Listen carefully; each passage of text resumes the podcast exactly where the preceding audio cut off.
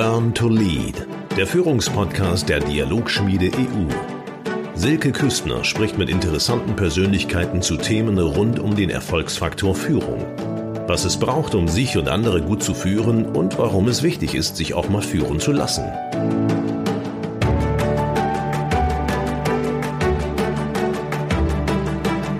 Zu Gast in meinem heutigen Podcast ist Eberhard Ophoff und unser Thema, das wir heute besprechen wollen, ist die Trennungskultur in Unternehmen. Eberhard ist Trennungsspezialist und Krisenmanager und berät als solches Menschen, die in ihrem Unternehmen wenig wertschätzend gekündigt wurden oder vielleicht auch völlig überraschend gekündigt wurden. Zum Glück berät er auch inzwischen Personaler, Unternehmer oder Betriebsräte über eine gelingende Exit-Strategie. Und mit ihm möchte ich mich jetzt mal darüber unterhalten, wie die neue oder auch die alte Arbeitswelt speziell in diesem Thema tickt. Ja, lieber Eberhard, du hast für dein Buch mit über 100-fachen Führungskräften gesprochen, hast über die Erfahrungen der Mitarbeitenden gesprochen.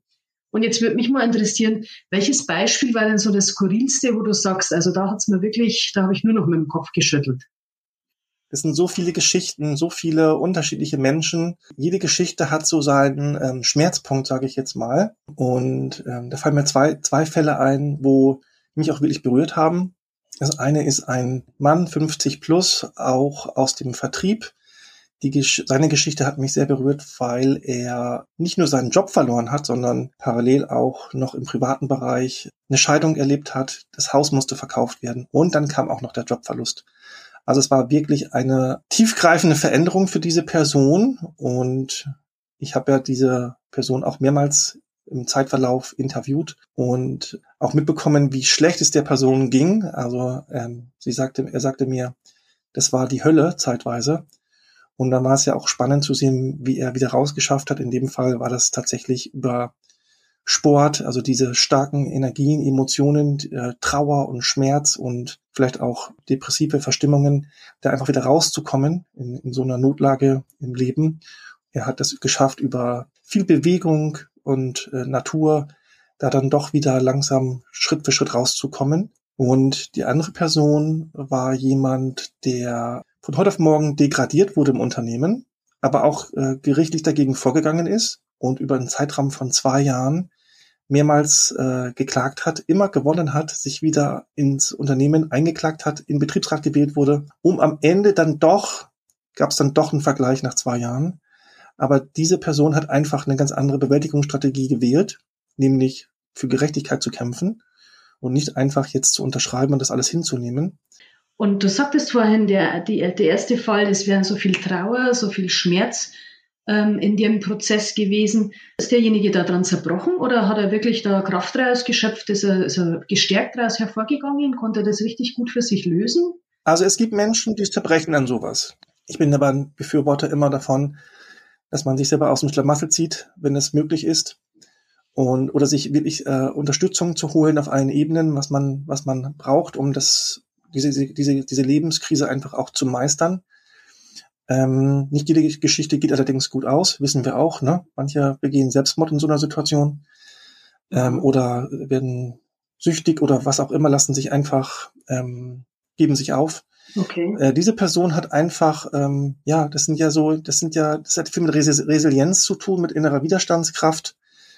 Ähm, die hat einfach Techniken entwickelt gehabt, schon von früh auf, äh, früher Leistungssportler als Kind und einfach einen Weg gefunden, um dem was entgegenzusetzen. Also um durch um diese schlimmen persönlichen Erlebnisse einfach da durchzugehen. Und das ist, ist natürlich ein Prozess, der braucht Zeit, der braucht viel Annahme und ähm, ja, also in diesem Fall ist es gelungen. Ich, ich weiß, diese Person hat sogar jetzt in Corona wieder den Job verloren. Und es sind sogar so Stehaufmännchen. Und auf der anderen Seite gibt es aber auch Führungskräfte. Das ist ja heute auch kein Geheimnis mehr, dass je höher man kommt, gerade in Großunternehmen, umso größer ist die Gefahr, dass man ähm, auf einen Narzissten oder einen Anhänger der dunklen Triade trifft. Und die zeichnen sich ja durchaus, dass sie eben ähm, nicht unbedingt über viel Empathie verfügen und auch kein äh, Scheu, äh, Schuld- und Reuegefühl haben. Also die lassen einen über die Klippe springen, hm. ohne dabei etwas zu empfinden. Und ähm, wenn man mit so einer Person zu tun hat, dann ist es natürlich ganz wichtig, dass man in, dass man sich davor schützt, wenn das überhaupt möglich ist. Ne? oder wenn jemand erkannt hat nach gewisser Zeit, ich habe es ja jetzt mit einem Narzissten zu tun. Also es geht nicht mehr um meine Person, es geht nicht mehr um die Sache, es geht nur noch um Machtgefüge, es geht nur noch darum, äh, sich durchzusetzen oder diese narzisstische Persönlichkeitsstörung auszuleben. Und du hast jemanden vor dir, der so ein Problem hat. Was rätst du dem? Bist du dann schon in der Entrennungsphase, in diesem Gärungsprozess mit involviert? Und wann ist da wirklich der Zeitpunkt, dass du sagst, nee, komm, spring ab, das äh, wird nichts mehr? Oder wie lange sagst du, macht Sinn, da sich wirklich dafür einzusetzen und um den Job und um das, was man da drin in der Firma geschaffen hat, zu kämpfen? Aus eigener Erfahrung und aus Gesprächen mit anderen gibt es da im Endeffekt drei Möglichkeiten. Und so ganz plakativ, wie sie es anhört, so ist es auch. Change it, love it or leave it. Ähm, in meinem Fall kann ich jetzt nur für mich sprechen. Ähm, ich habe lange gebraucht, um diese Strukturen zu durchschauen und auch zu durchschauen, mit was für einer Persönlichkeitsstruktur ich da zu tun habe. Ähm, und wenn man selber, ähm, ähm, also es ist schon hilfreich, wenn man Machtstrukturen durchschauen kann, wenn man auch durchschauen kann, wie Anhänger der dunklen Triade arbeiten. Das ist gut, wenn man das Mindset kennt und die Tools, die, die diese Persönlichkeiten verwenden. Wenn ich das nicht weiß, dann bin ich gefährdet, weil ich dann im Grunde genommen kaum eine Chance habe. Dabei ist immer wichtig auch zu gucken, ähm, so, eine, so eine narzisstische Persönlichkeit, wie ist die eingebunden im System? Wird diese ähm, diese Person auch noch gedeckt, vielleicht von, von der Geschäftsführung oder ist sie anderweitig vernetzt? Oder auch zu gucken, wer steht hinter mir? Kann ich auf, kann ich auf die Geschäftsführung bauen? Oder ähm, ja, ähm, wer, wer, wer unterstützt mich dort in dem, in dem ganzen System, wenn ich merke, dass sich das Machtgefälle zu meinen Ungunsten entwickelt, dann ist es besser zu gehen, weil sonst ist auch, auch die Gefahr da, dass man wirklich auch Schaden nimmt, persönlichen, mentalen, psychologischen Schaden, und dann braucht es einfach länger, um, um da wieder rauszukommen. Für die Recherche zu dem Interview jetzt ähm, habe ich aus dem Wirtschaftsmagazin Kapital eine Studie rausgelesen. Wir haben das mal ähm, ja, recherchiert. Es kostet einem Unternehmen 150 Prozent des Jahresgehalts des zukünftig, eingestellt, der zukünftig eingestellten Person, wenn er gut eingearbeiteter Leistungsträger geht. Und die Zahl setzt sich jetzt nicht nur aus den Rechnungen zusammen für die Personalrekrutierung für eine Abfindung oder für den Headhunter, der die neue Person sucht, sondern auch vor allem ähm, aus so äh, Themen wie die Frustration der Zurückbleibenden oder der Verlust der Reputation für den Arbeitgeber, der Arbeitgebermarke, der Flurfunk, der dann da passiert, die Störungen oder vielleicht auch sogar Zerstörungen von Kooperationen, von Kundenbindungen oder von wichtigen Geschäftskontakten. Und das ist so unglaublich, dass Unternehmer diese, diese oder Entscheider solche Summen so billig in den Kauf nehmen, ohne sich da jetzt zu überlegen, ähm, wie hätten wir das vielleicht anders lösen können. Ah, dazu muss man Folgendes vielleicht wissen. Es gibt ja eine Studie von ähm, Kienbaum Consulting aus dem Jahre 2016 zum Thema Trennungskultur und Trennungsstrategien im Unternehmen. Und äh, dieser Studie nach ähm, haben 70 Prozent der Unternehmen, also das, wir sprechen ja hier vorrangig von großen mittelständischen Unternehmen, die befragt wurden, haben gar keine Trennungskultur und die, ähm, der Großteil der Führungskräfte ist auch gar nicht auf diese Aufgabe vorbereitet, diese Trennungsgespräche durchzuführen. Ähm, es gibt Branchen, wenn man sich mit Unter Unternehmenskulturen auseinandersetzt, die sind bekannt dafür, Unternehmensberatungen für Hire-and-Fire-Kultur. Das ist dort ganz normal. Also nach meinem Studium wusste ich, wenn ich jetzt zu einer großen Unternehmensberatung gehe, dass dort Hire and Fire ähm, angesagt ist. Das ist so eine, das ist so, das ist die eine Seite. Äh, ich habe viel mit großen Konzernen zu tun, wo, äh, wo auch Branchen sind, wo es den, wo es den der Firma richtig gut gegangen ist lange Zeit und wo die jetzt plötzlich abbauen, ähm, in Low-Cost-Countries gehen oder, oder, oder, oder einfach mhm. aus Wettbewerbsgründen einfach Kosten reduzieren müssen. Und plötzlich stehen die äh, Führungskräfte so ein bisschen ratlos da, weil plötzlich müssen sie diese unliebsame Aufgabe übernehmen, äh, ihren Kollegen, die sie vielleicht jahrelang ähm, auf dem beruflichen Weg begleitet haben und zu denen sie auch eine Beziehung aufgebaut haben, sagen sie müssen, du bist jetzt draußen demnächst du darfst jetzt vielleicht einen Aufhebungsvertrag unterschreiben, du darfst dieses oder jenes machen. Damit tun sich auch viele ganz schön schwer. Und ähm, das äh, und vor allen Dingen dieses Thema Trennung, Trennung ist sehr häufig auch mit Emotionen verbunden. Mit welchen Emotionen? Mit Angst oder mit Mut?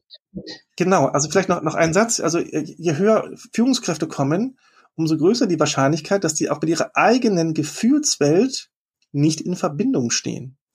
Das bedeutet, wenn natürlich jetzt, wenn es, ähm, wenn das, wenn das Trennungsgespräch nicht gut gemacht ist und die, äh, der Mitarbeiter plötzlich geschockt ist und ähm, unterschiedlich reagiert, Wut, Trauer, ähm, anfängt zu weinen oder ähm, aggressiv zu werden, ähm, dann kann es, dann reagiert die Führungskraft darauf und wenn die, äh, nimmt es vielleicht auch persönlich. Also es geht ja immer darum, auch zu gucken, was liegt unter der Oberfläche.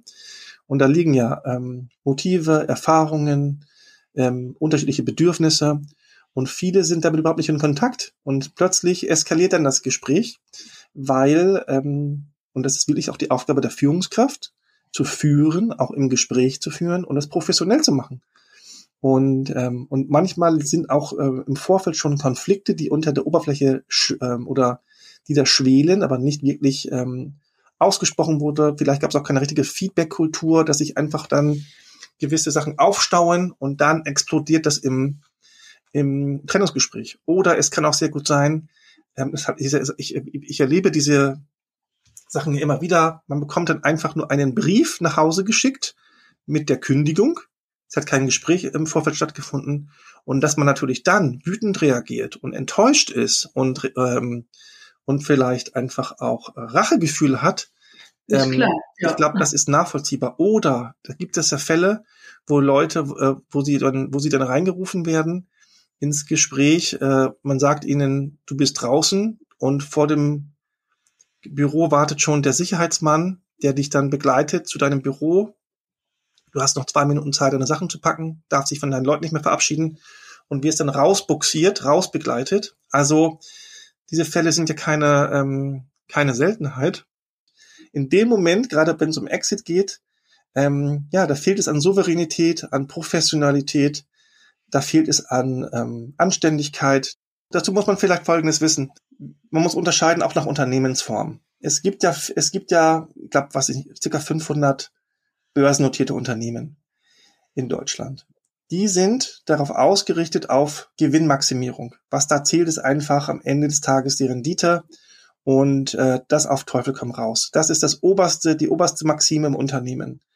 Und dementsprechend ist natürlich auch die Kultur. Alles wird dem unterworfen. Und wenn man das, die Firmenlandschaft in Deutschland mal anguckt, wenn man weiß, dass 85 Prozent der Firmen am Markt und mehr sind kleine Firmen mit, mit maximal zehn Mitarbeitern, die bekommen gar nichts. Da hat die Firma gar nicht die Mittel und, ähm, und da, da, da gibt's auch keinen Betriebsrat. Also da, da ist der Mitarbeiter vogelfrei. Ja, fast vogelfrei, könnte man fast sagen.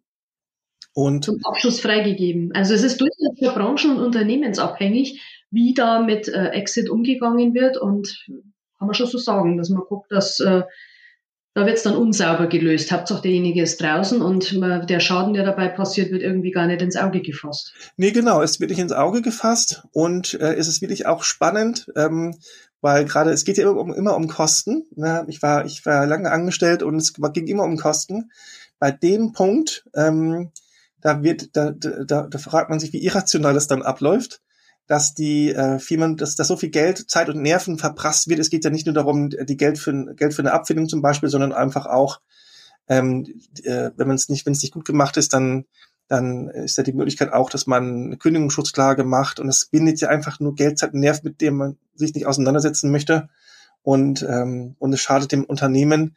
Ähm, ja, also ich, ich, und das macht auch die Arbeitgebermarke kaputt. Ne? Der absolut. Ruf in der, in der Region, der Ruf in der, in der, in der Gegend schadet und es ist eh so schwierig, jetzt Leute, gute Leute zu finden. Wenn der Ruf kaputt ist, wird sich ein guter Leistungsträger, der gut ausgebildet ist, dreimal überlegen, gehe ich da hin, wenn diese, wenn diese Art und Weise, wie mit Leuten umgegangen ist, da gang und gäbe ist. Das haben, und das haben viele ähm, Arbeitgeber noch nicht verstanden. Da muss auch gucken, okay, was ist das für ein Arbeitgeber? Wenn es ein mittelständisches Unternehmen ist, was das nicht börsennotiert ist, was, was, äh, wo das ähm, wo oft noch patriarchalische Strukturen vorherrschen, kann ich schon verstehen, ne? wenn der Arbeitgeber sagt oder der, der, der Geschäftsführer, das ist mein Unternehmen, ich, ich, ich, ich entscheide hier und wie das gemacht wird. Mm, das ist natürlich immer die Frage, wo ist das Unternehmen? Was ist das für ein Unternehmen? Ist das eher ein Arbeitnehmermarkt oder ein Arbeitgebermarkt? Mhm. Und das ist dann auch, wird für die auch ein schmerzhafter Prozess vielleicht sein, zu sehen, Mensch, das, was, wie, wie es sich auch gerade rasend schnell verändert, dass auch eine jüngere Generation sagt, nö, mache ich nicht mehr. Mache ich nicht mehr, müssen sich immer anders suchen, der das mit sich machen lässt. Zu der jüngeren Generation kommen wir dann nochmal. Da habe ich nämlich auch noch eine spannende Frage. Was mich jetzt noch interessieren würde, weil du sagst, äh, es ist auch ein, ein Unterschied, ob das ein patriarchalischer Führungsstil ist oder autokratischer.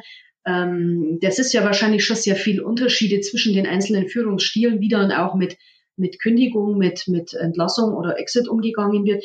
Kannst du da in deiner Arbeit so eine Entwicklung zu einem bestimmten Führungsstil hin feststellen und hast du da irgendwie eine Erfahrung, wo du sagst, bei dem Führungsstil, wenn der gelebt wird, wenn der in der Firmenkultur verankert ist, läuft es grundsätzlich besser? Ist wirklich eine spannende Frage, sagen wir mal so. Ich glaube, jeder Führungsstil hat seine Bewandtnis. Es gibt, es gibt Fälle oder Situationen, da ist ein autoritärer Führungsstil auch richtig und wichtig. Wir kommen ja, sage ich mal, geschichtlich von der Gutsherrenartführung. Also ich Chef, du nix. und ähm, das hält sich auch teilweise noch in Unternehmen oder in den Köpfen vor allen Dingen. Wir sprechen ja auch aktuell immer davon, von diesen großen Umbrüchen, die stattfinden, stattfinden werden, unterschiedliche Entwicklungen, die parallel laufen, wo, ähm, wo man sagen kann, dass berufliche Umbrüche einfach auch in naher Zukunft schon zur Tagesordnung gehören. Und da, um diese, um diese großen Veränderungen bewältigen zu können, sind große Firmen dazu übergegangen, einfach auch eine Führungskultur zu etablieren, ähm, Richtung Positive Leadership, die mehr auf Zusammenarbeit auf Augenhöhe, Vertrauen, Beziehungsebene, Wertschätzung, Feedback an einem Strang ziehen, Vision, Wir-Gefühl setzen und äh, eine Fehlerkultur, die akzeptiert wird, die offene Offenheit, Vertrauen, um einfach ähm, ja gemeinsam die die ähm, Herausforderungen bewältigen zu können, die auf uns zukommen. Und die Führungskräfte, mit äh, die, mit denen ich zu tun habe, die die so ge geschult werden, dass ähm, die, die heißen das natürlich willkommen, weil sie, weil sie Wertschätzung erfahren, weil sie die Möglichkeit bekommen, das Unternehmen nach vorne zu bringen. Sie können in die Verantwortung gehen.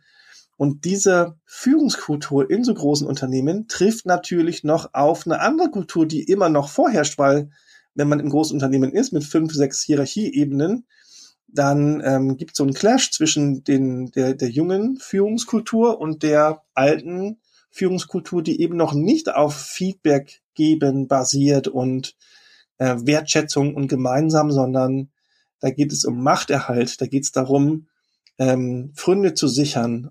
Da schützt sich dann die Hierarchie gegenseitig, um die Jungen nicht durch diese Lehmschicht nach oben durchdringen zu lassen, weil sonst könnte es eng werden für die Alteingesessenen, die da irgendwie äh, keine Lust mehr haben, sich zu reflektieren und vielleicht da auch mit der Zeit zu gehen oder? Ja, ich, also ich, ähm, ich, äh, ich habe ja viel auch mit 50 plus Leuten zu tun, weil das ist ja so oft, ähm, ähm, da passiert einfach viel auch was, was, was berufliche Veränderungen anbelangt. Das ist natürlich immer die Frage, ähm, kann ich, kann man auch nachvollziehen, teilweise, ne? Also wenn man sich überlegt, 50 plus, ich war jetzt, ähm, war jetzt äh, nur in dem Unternehmen nach oder habe vielleicht äh, nicht viele Wechsel gehabt, habe mir was aufgebaut, ähm, habe ich gerade einen ganz aktuellen Fall, wo, wo, wo, wo der Vertrieb plötzlich ähm, sich neu, äh, neu, neu, neu strukturiert wird und in, von zehn Leuten sind fünf Leute da, die 50 plus sind, einer gar schon, schon kurz vor der Rente und fünf ganz junge, äh, da wird eine Vertriebsplattform einge, eingerichtet und ähm, da habe ich jetzt plötzlich diese beiden Generationen.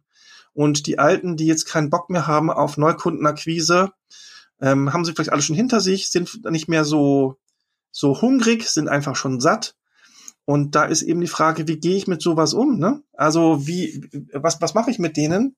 Also das sind, es, äh, es war jetzt, das sind jetzt nicht, nicht Führungskräfte, sondern das ist das Team. Und ähm, mit denen muss ich, ähm, da muss ich einen Weg finden, damit umzugehen. Und äh, auf einer höheren Ebene ist es natürlich ähnlich. Ähm, auf der einen Seite, ähm, ja, muss man mit der Zeit gehen, sonst geht man mit der Zeit. Mhm. Ähm, äh, viele sitzen das aus, Manche sind ähm, brennen trotzdem noch und sagen, oh, ich bin noch bereit, was Neues zu übernehmen. Sie haben alles, auch in den ähm, ähm, höheren Führungsebenen. Und da je nachdem, auch da wird es halt Riesenumbrüche geben. Das Analyseunternehmen Gallup hat dieses Jahr eine Studie rausgebracht. Da bin ich auch erschrocken. 17 Prozent der Arbeitnehmer haben in den in Unternehmen eine hohe emotionale Bindung. 17 Prozent. 68 haben eine geringe emotionale Bindung und 15 Prozent haben überhaupt keine emotionale Bindung. Denen ist das Unternehmen völlig egal. Und wenn man das jetzt mal auf, den, auf die Arbeitnehmerschaft in Personen hochrechnet, wären das 26 Millionen Personen, die eine geringe Bindung haben und 5,7 Millionen Menschen mit gar keiner Bindung. Das sind über 30 Millionen Mitarbeiter, denen der Arbeitgeber völlig egal ist und die dann da irgendwie äh, hinter sich zu bringen, rumzubringen, zu, zu, dazu zu ermutigen, neue Wege zu gehen, stelle ich mir als einen riesigen Change-Prozess vor. Also ich, ja, ich bin bei dir. Das ist, das ist so eine Frage. Ähm, wie soll es da weitergehen? Und ich versuche mir das gerade einfach ein bisschen, oder ich versuche das Thema einfach gerade im größeren to Kontext zu sehen. Und ich finde, es ist gar nicht so einfach, da wirklich eine, eine Antwort zu finden. Was wir ja wissen, ist, dass, äh, was, was steht uns denn bevor? Auf der einen Seite haben wir demografischen Übergang. Wir wissen, ab 2024 schrumpft die Bevölkerung in Deutschland. Das bedeutet, wir haben immer mehr Leute, die älter werden. Ich bin jetzt inzwischen auch schon 50, also betrifft mich auch. Und auf der anderen Seite haben wir immer weniger, die hinterherkommen. Das ist schon mal so das eine. Dann, ähm, ich habe auch mit Menschen zu tun, die im beruflichen Umbrüchen sind. Dann sage ich immer zu den Leuten, schau, was sind Wachstumsmärkte? Was, was, welche, in welchen, in welchen Firmen sind wirklich auch nach, die nach vorne gerichtet sind, wo ein Wachstumsmarkt ist, wo einfach auch, ähm, wo, wo sie einen neuen Platz finden können. Äh, was wir natürlich gleichzeitig haben, ist das Thema Digitalisierung und künstliche Intelligenz. Und das wird kommen, das ist ja schon in vielen Firmen, wird es ja schon äh, etabliert. Das wird, ich glaube, das, äh, ich glaube, vielen ist nicht klar, was das für Veränderungen mit sich bringen wird. Also auf der einen Seite haben wir in den nächsten Jahren ähm, Branchen, wo viele Leute abgebaut werden. Es wird neue Berufe geben, die entstehen. Es wird, äh, die Frage ist auch, wie arbeiten wir äh, zukünftig wirklich tatsächlich? Ähm, wie viel wird gesteuert? Wie viel, wie viel fällt auch weg? Ne? Also gerade die, die, die, die großen Firmenproduktionen, da oder habe ich jetzt auch gerade ein Projekt gerade, wo, ähm, wo die Firma einfach Kapazitäten abbaut, auch im IT-Bereich. Da wird geschaut, äh, welche Service-Support-Sachen äh, brauchen wir gar nicht mehr, was wird ins Ausland verlagert, ähm, was, welche Mitarbeiter können noch umgeschult werden, das, weil wir auf der anderen Seite ja auch wirklich, ähm, weil diese Firmen auch auf der anderen Seite hohen Bedarf haben an anderen Kräften. Und äh, ich finde es selber ähm, schwierig, einfach schon eine konkrete Aussage zu machen, was jetzt wie genau kommt, weil ähm, parallel so unterschiedliche Entwicklungen da sind. Diese, diese Veränderungen, von denen wir sprechen, das betrifft ja jetzt nicht nur die Firmen, sondern das wird sich ja auch übertragen. Die Frage ist auch ähm, politisch, ähm, Finanzsystem, was verändert sich gerade? Also es gibt Veränderungen auf allen Ebenen. Und das ist natürlich mhm. auf der einen Seite macht Angst und ja. gleichzeitig ist es super spannend, als Zeitzeuge das mitzubeobachten. Ne?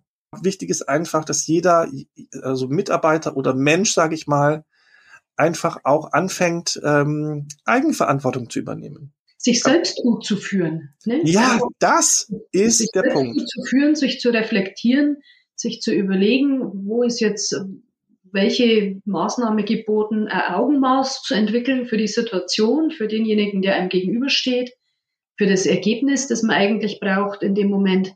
Und ähm, wenn das, da bin ich überzeugt, dass das äh, der Skill der Zukunft sein wird. Das, ist sehr schön, dass du das ansprichst, weil sich selbst führen, was bedeutet das denn? Ähm, das hat viel mit Werten zu tun, mit eigenen Werten, die man hat. Und manchmal muss man leider feststellen, dass die eigenen Werte nicht übereinstimmen mit den Unternehmenswerten oder der Unternehmenskultur in der Firma, für die man arbeitet. Ähm, und da ist dann wirklich auch, kommt man manchmal an einen Punkt, wo man, wo man ähm, sich entscheiden muss. Stehe ich zu mir selber? Bin ich mir selber treu? Wo mache ich Kompromisse und wo verleugne ich mich auch? Wo stehe ich nicht zu mir? Oder ein Kunde sagte mal zu mir, ich bin ein Konzernsoldat. Ich mag das nicht mehr. Und ähm, ja, wenn man natürlich nicht gelernt hat oder im, im Laufe der Jahre verlernt hat, ähm, sich selbst zu erneuern, ähm, eigene Wege zu gehen, dann tut das natürlich weh. Und dann hat man Angst. Und dann will man nicht aus dem System raus. Mhm. Oder sucht sich einen mhm. anderen Weg. Des Aussitzens oder man versteckt sich, man duckt sich weg. Das gibt ja in großen Unternehmen immer die Möglichkeit, auch so ein bisschen ähm, äh, diesen Weg zu gehen oder man, da gibt es also Strukturen. Sie resignieren, die Mitarbeiter resignieren, machen Dienst nach Vorschrift. Egal, ob das jetzt noch der Sache dient oder nicht, ob das jetzt der Firma Geld bringt oder kostet, völlig egal. Die, die, diese Jobs 8 to 5 und dann lasse ich einen Bleistift fallen und denke dann immer mit, das ist mir jetzt egal. Aber das kostet den Unternehmen ja auch nur Geld. Im Grunde bringt ja keinen, keinen weiter. Ja, wobei die, äh, das ist ja, das ist tatsächlich so, also erstens, ähm, was mir eines so einfällt, ist, gerade in Großunternehmen 20 Prozent der, der Belegschaft schieben mit an, 80 Prozent laufen hinterher. Und äh, das sind natürlich auch so Strukturen, gerade wenn der Betriebsrat sehr stark ist, dann, ähm, dann, dann, äh, das ist, das ist ja alles gut. Äh, manchmal lähmt es das, das System aber auch, weil viele Mitarbeiter, also es gibt unterschiedliche Strömungen in Firmen. Auf der einen Seite sind Mitarbeiter, die, ähm, die verstehen, dass vielleicht äh, gewisse Veränderungen notwendig sind und sind auch bereit mitzugehen, Verantwortung mitzutragen, um das, äh, das, das Unternehmen, was vielleicht in rote Zahlen geraten ist, da wieder rauszubuxieren. Auf der anderen Seite gehen ähm, Mitarbeiter auch gern in Widerstand und, ähm, und sind nicht bereit, eben mitzugehen und machen sich, sich sehr gemütlich in diesem System und die kennen sehr gut ihre, ihre Rechte, aber ihre Pflichten manchmal auch nicht so, äh, so gut. Und, ähm, und ich, aber in Großunternehmen werden solche Mitarbeiter praktisch mitgeschleift. Und mhm. in kleinen Unternehmen äh, ist, fallen solche Mitarbeiter viel schneller raus, weil sie fallen auf. Weil sie ähm, enttarnt werden, sehr schnell enttarnt werden. ja, genau. Und in Großunternehmen, äh, das, das, das nimmt man so mit. Also ich habe ja immer wieder Führungskräftetrainings, wo dann die Mitarbeiter sagen, die Führungskräfte, ich habe hier einen Mitarbeiter, der ist unter aller Kanone, aber ich habe keinen Hebel. Mhm. Gerade bei den großen, in großen Unternehmen mit großen Führungsebenen sind ja viele, die im Endeffekt ähm, Führung, gerade die unteren Führungsebenen, die ähm, ja selbst wenn sie disziplinarisch führen, haben sie äh, keinen Hebel ähm, und können eben nicht so leicht ähm, mit ja haben keinen Hebel auch auch Mitarbeiter vielleicht ähm, wertschätzend irgendwie rauszubringen, ohne dass. Ja, genau, das ist der andere, diese andere Seite, ne? Ganz genau. Ja, und manchmal ist es ja auch einfach so, dass diese Leistungsträger zu gut werden und vielleicht auch Führungskräfte Angst vor ihnen kriegen. Ja, natürlich. Das ist doch und immer das Thema. Dann zu solchen Mitteln greifen, weil sie irgendwo denken, oh Gott, äh, der weiß zu viel, der kann zu viel, der ist vielleicht zu beliebt, hat zu gute Vernetzungen, ist zu gut einge Absolut. Gibt es auch. Und, äh, ja, ja. und dann gibt es diese, diese Problematiken, dass aus dem Grund diese Führungskräfte, diese Leistungsträger, die sich schon verdient gemacht haben, einfach ausgetrocknet werden. Ja, also das, äh, also die, die, es gibt ja viele Motive, warum so gehandelt wird. Ähm, müsste man mal hinschauen in dem jeweiligen Fall, was ist es tatsächlich? Ähm, fühlt sich jemand bedroht durch mich oder was auch immer? Oder hat zu viel Wissen vielleicht? Da mhm. gibt es, das ist ja das Spannende, ähm, zu gucken, was ist eigentlich der Motor, warum das passiert. Und da gibt es ganz unterschiedliche ähm, Ansätze ja, Gesetze und einfach ähm, Befindlichkeiten und Motive, warum das, das passiert. Ne? Wichtig ist einfach nur, und das ist mir auch wichtig, einfach ähm, ja, darüber zu sprechen. Und darum geht es auch ganz viel in, in, in, in diesen Trennungen in, in, in der Firma, wo es ja für die Betroffenen darum geht, ähm, äh, warum, warum kochen die Emotionen hoch, weil sie viel, weil, weil der Trennungsprozess nicht ordentlich gemacht wird und weil sie auch das Warum nicht verstehen und warum, weil sie auch dann sagen, ich bin nicht einverstanden mit dem, was da passiert. Jetzt, wenn ich nochmal auf diese Generation Z zurückkommen darf, ähm, die jetzt da, die Jungen, die gut ausgebildeten, selbstbewussten Leute, die jetzt so in den Arbeitsmarkt drängen und die sich im Grunde aussuchen können, in welcher Firma das sie anfangen, weil sie vielleicht auch noch spezialisiert sind in ihrer Ausbildung. Wenn du die jetzt mal so anschaust, denkst du, dass die Arbeitswelt äh, auf diese, auf die Bedürfnisse dieser Leute eingestellt ist? Glaubst du, dass die Führungskräfte, die jetzt so, ich sag mal 50 plus jetzt da so sitzen, dass die mit denen umgehen können? Oder vielleicht, oder glaubst du vielleicht auch, dass die jungen Menschen, dass die vielleicht auch gar nicht willens- oder leidensfähig genug sind, um auch mal durch ein Tal der Tränen durchzugehen? Was, wie glaubst du, wird das in der Arbeitswelt jetzt äh, aufgenommen werden? Das ist eine ganz spannende Frage und ich glaube, da gibt es auch keine Pauschalantwort drauf ich glaube, wenn wir schauen, ähm, die Jungen, die jetzt gerade aus dem Studium kommen, die ähm, jetzt gerade durch Corona auch wirklich ganz schön andere Herausforderungen haben als wir vielleicht, mhm. die, ähm, da erleben wir auch immer wieder, dass die erstmal jetzt, wie sagt man so schön, die sind bereit, für weniger zu arbeiten, die sind bereit, äh, den Mund zu halten, denen fehlt es an Erfahrung, die wollen einfach jetzt nur ins System kommen, um einfach Geld zu verdienen. Das ist auch, da denke ich, auf der einen Seite auch nach wie vor so. Mhm. Je, nach, je nachdem, in was für ein äh, um Arbeitsumfeld ich bin, ähm, ist es tatsächlich so, ich glaube, da gibt es Bereiche, wo die genau wissen, Mensch, auf die Stelle, auf die ich mich beworben habe, da kann die Firma froh sein, dass sie mich gefunden hat. Ähm, da äh, mach, das mache ich nicht mehr mit. Ja, ein Beispiel jetzt Pflege. Da wissen wir schon lange, dass das, dass da richtig, dass das knarrt, äh, das, das knatscht im, im System und die ähm, Krankenhäuser und und und alles, was mit Pflege zu tun hat, die suchen ja händeringend nach Personal. Ist doch klar, dass der Arbeitnehmer sagt, oder es sind auch die Arbeitgeber wissen das auch schon. Das heißt, die, die, ähm, die, je nachdem, wo ich unterwegs bin, da habe ich vielleicht bessere Arbeitsbedingungen als woanders, ähm, weil ähm, oder oder muss auch passieren, gerade im Gesundheitswesen, weil sonst haben die bald überhaupt keine Leute mehr. Also da steigt der Druck jetzt für die Arbeitgeber auch entsprechend ähm, auf die Arbeitnehmerbedürfnisse mehr einzugehen. Weil wir haben ja sonst ein Riesenproblem, ne, wenn die Stationen geschlossen werden und keiner mehr operiert werden kann. Und was muss man denen dann bieten, außerhalb dieser harten Faktoren wie jetzt Geld oder, oder Firmenwagen oder solche Dinge? Was wollen die? Also das ist einfach, ich glaube, da gerade in dem Bereich, ich bin, also ich bin ähm, natürlich nicht aus der Pflege, deswegen bin ich nur ein Beobachter von, von außen und ähm, bekomme das einfach auch immer so von Personen ähm, zu, zu, hören, die die mit damit einfach zu tun haben. Also es geht natürlich an erster Stelle um Wertschätzung.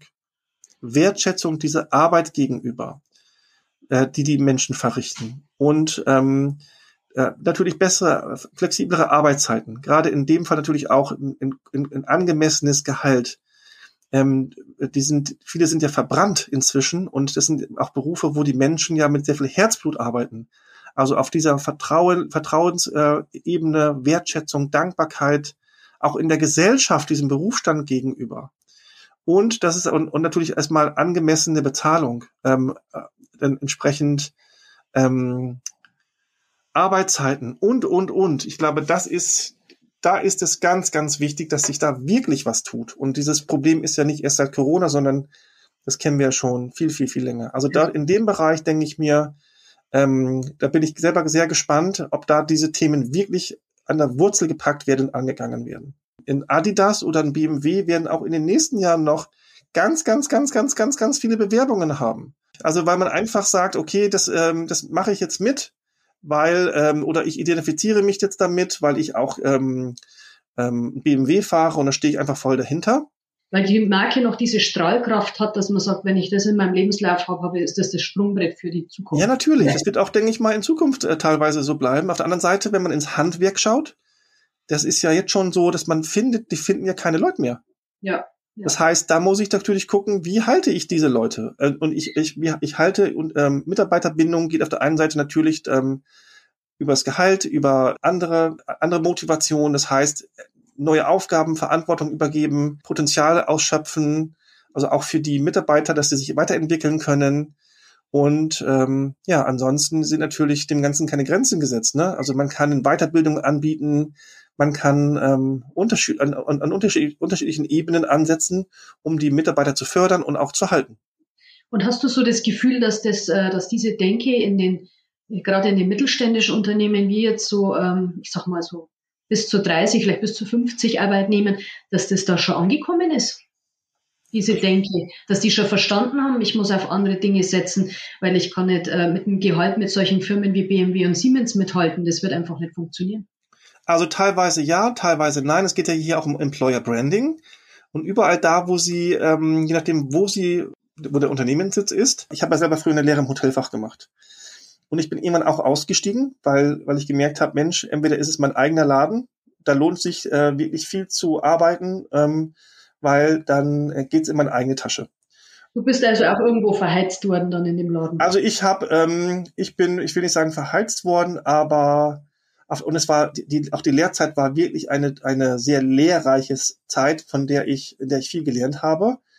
Aber man muss, da muss man schon ganz ehrlich sagen, es geht da auch viel um Ausbeutung muss man hm. einfach so sagen. Ja. Hm. Und, ähm, und da ist immer die Frage, also viele gehen ja einfach raus. Heute findet man ja kaum noch jemand, der eine Hotelfachlehre machen möchte. Der kann, also viele haben einfach keine Lust mehr, am Wochenende zu arbeiten, bis in die Nacht zu arbeiten ähm, und, und, und, und. Und ähm, da, da hat man nicht das Gefühl, gewertschätzt zu sein. Ja, der Ton wird ja auch in diesen Branchen rauer.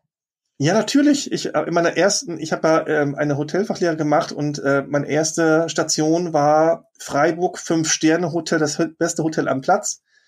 Und das war ein ähm, ein ganz mieser Umgang mit den Lehrlingen mhm. und ich habe nach einer Woche gekündigt. Mhm. Ja, also ich bin dann zu einem anderen Hotel gewechselt und ich war in dem, in dem Lehrjahr äh, nicht die einzige, sondern ich war die Nummer acht, die gekündigt hat. Okay. Also. Und, ähm, und das hören natürlich Arbeitgeber nicht gerne. Ähm, ist aber so. Und gerade, äh, ich war auch dann, ich war aber auch kein 16-Jähriger mehr, als ich meine Lehre angefangen habe, wo man mit 16 lässt man sich noch so viel sagen und so viel gefallen. Ja, aber das ist immer die Frage, Selbstbestimmung, lässt man, wie viel lässt man mit sich machen, wie viel hält man aus? Auf der einen Seite denke ich, bin ich auch immer dafür, man muss nicht immer gleich die Flinte ins Korn werfen.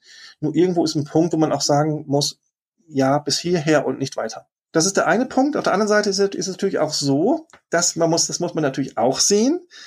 Ähm, die junge Generation, ich meine, okay, die haben jetzt, die, die werden andere Herausforderungen haben, als wir sie gehabt haben. Und ähm, ich glaube, viele sind einfach auch, in, wir leben ja in einem Kapitalismus, wir leben im Wohlstand und viele wachsen natürlich auch mit Dingen auf, wo alles selbstverständlich ist und ähm, man eigentlich gar nicht, gar keine schlechten Zeiten kennt. Und ähm, wenn man natürlich nie gelernt hat, auch mal Dinge auszuhalten oder auch mal sich durchzuboxen und solche Gesicht Geschichten, das finde ich schon auch wichtig, dass man auch sowas mal erlebt und auch durchlebt. Und das, ich glaube, das Wichtige ist immer wieder, einfach auch zu gucken, was ist das Gute daran, was uns da gerade passiert? Wo liegen die Chancen für uns selber tatsächlich? Ich glaube, meine Einschätzung ist ja, dass im nächsten Jahr das nochmal richtig rumpelt. Vielleicht kommen auch andere Themen, die jetzt im Vorfeld noch wenig, wenig auf dem Schirm hatten, die aber unsere ganze Aufmerksamkeit erfordern werden. Und ähm, ja, wir, wir, es eine, eine Zeit des großen Umbruchs steht bevor. Und da ist es wichtig, wie du so vorhin schön, so schön gesagt hast, sich selbst gut zu führen, und auch sich ähm, auch, auch zu fragen und zu reflektieren, wie will ich auch führen oder geführt werden? Und das bestimme ich selber mit. Also ich finde, das war jetzt das beste Schlusswort überhaupt. Liebe Eberhard, ich bedanke mich ganz herzlich für diesen tiefen Einblick in deine Erfahrungen und in dem, was du tust. Und ich hoffe, dass wir jetzt einen kleinen Beitrag zu mehr Wertschätzung im Berufsleben geleistet haben mit unserem Gespräch. Und ich sage herzlichen Dank und wünsche dir noch eine gute Zeit und ich hoffe, wir, wir hören uns mal wieder. Liebe Silke, ich äh, hat mir sehr viel Spaß gemacht. Ähm, ich freue mich sehr, das Gespräch mit dir geführt zu haben. Dankeschön. Learn to Lead, der Führungspodcast der Dialogschmiede EU.